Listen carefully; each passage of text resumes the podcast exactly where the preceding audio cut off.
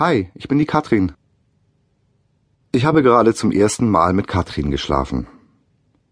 Sie ist eine tolle Frau, charmant, witzig, sexy und sie weiß genau, was sie will. Eine Frau zum Heiraten, könnte man sagen. Ich bin deshalb auch sicher, sie findet eines Tages den Mann, der zu ihr passt und sie von ganzem Herzen liebt.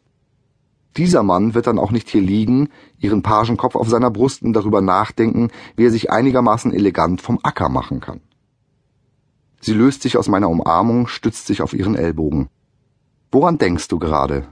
fragt sie, legt ihren kleinen Kopf in ihre zierliche Hand und mustert mich interessiert.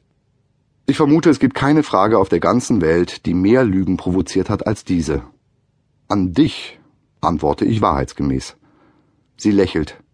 Aha. Und was denkst du so über mich?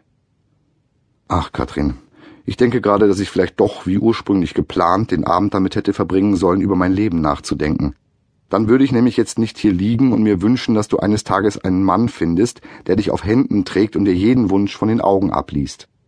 Eigentlich wünsche ich mir sogar, er stünde zufällig vor der Tür und ich könnte euch schnell mal miteinander bekannt machen, um dann schleunigst zu verschwinden. Sie sieht mich an, wartet. Ich dachte gerade darüber nach, wie wohl ein Mann sein müsste, damit er dein Traummann ist. Sie grinst, springt aus dem Bett und läuft nackt in Richtung Küche. Hübscher Hintern. Willst du dich um die Stelle bewerben? fragt sie kokett und verschwindet hinter der Tür. Das Geräusch eines Entsafters ist zu hören. Saft? Ihr Gesicht erscheint im Türrahmen. Was? Ob du auch einen Saft möchtest? Ich nicke, obwohl ich Saft eigentlich nur morgens trinke und dann auch gerne mal nicht. Sie verschwindet wieder in der Küche und erneut ist das Geräusch des Entsafters zu hören. Für einen kurzen Moment erwäge ich aus dem Bett zu springen, meine Klamotten zusammenzuklauben und fluchtartig die Wohnung zu verlassen. Schäbige Nummer.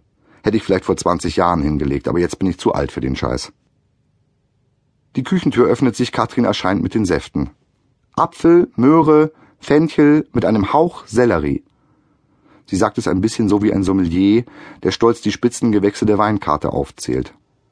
Dann balanciert sie die beiden randvollen Gläser durch den Raum, stellt sie auf den Nachttisch, schlüpft unter die Decke, schmiegt sich an mich und robbt schließlich langsam auf meinen Oberkörper, bis ihre Schenkel meine Hüfte umschließen und ihr Kopf auf meiner Brust liegt.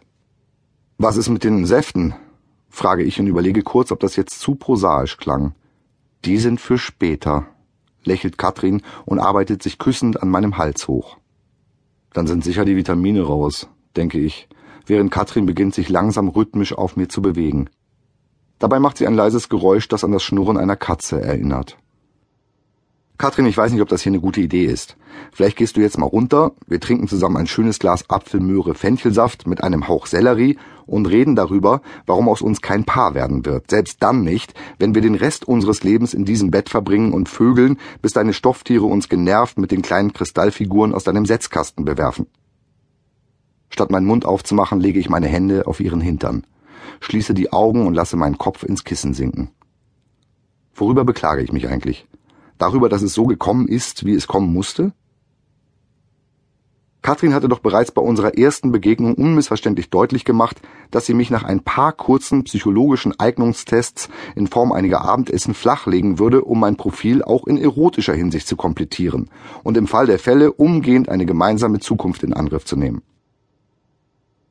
Als Katrin jedenfalls ein paar Tage zuvor ihre Hand in die meine schob, sich mit Hi, ich bin die Katrin vorstellte und dabei oberhalb eines adretten, blassgrauen Kostüms ihr strahlendstes Lächeln anknipste, wusste ich sofort, dass ich fällig war.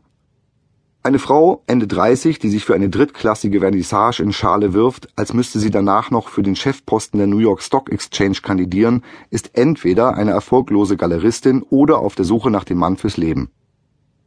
Katrin war, wie sich etwas später herausstellte, keine Galeristin, hatte aber eine besondere Beziehung zu dem ausstellenden Maler, einem dünnen, langhaarigen Mann mit dem beknackten Künstlernamen Bronco. Ich verstehe praktisch nichts von bildender Kunst, aber irgendwie wurde ich beim Betrachten der weiblichen Aktzeichnungen, die das Gros der Exponate ausmachten, das Gefühl nicht los, dass Bronco offenbar noch nie eine Frau nackt gesehen hatte. Eigentlich dachte ich schon beim Betreten der Galerie, dass dem Künstler beide Hände abgehackt gehörten und genau genommen handelte es sich auch nicht um eine Galerie, sondern um eine renovierungsbedürftige Wohnung, die mit ein paar Strahlern und Stehtischen als Galerie getarnt worden war. Ich stellte mir gerade vor, wie zwei Kunstsachverständige, die die Exponate aus versicherungstechnischen Gründen zu taxieren hatten, angesichts der ausgewiesenen Preise lachten, bis ihnen die Tränen in die Augen schossen, als mich jemand ansprach. Hallo, wie gefällt Ihnen meine Ausstellung? Meine Ausstellung? Offenbar stand ich Bronco höchstpersönlich gegenüber. Im Eingangsbereich hing ein großformatiges Foto von ihm, darauf war er in nachdenklicher Pose zu sehen. Er blickte zu Boden, seine langen Haare fielen ihm ins Gesicht und verdeckten es größtenteils. Der Grund dafür wurde mir nun schlagartig klar. Broncos Blick glich auf erschreckende Weise dem von Marty Feldman, wobei ich schwöre, Bronco schielte wesentlich schlimmer. Er schielte so schlimm, dass ich die damit verbundene unmenschliche Anstrengung am eigenen Leib zu spüren glaubte und für einen Moment befürchtete, gleich aus Solidarität mitzuschielen.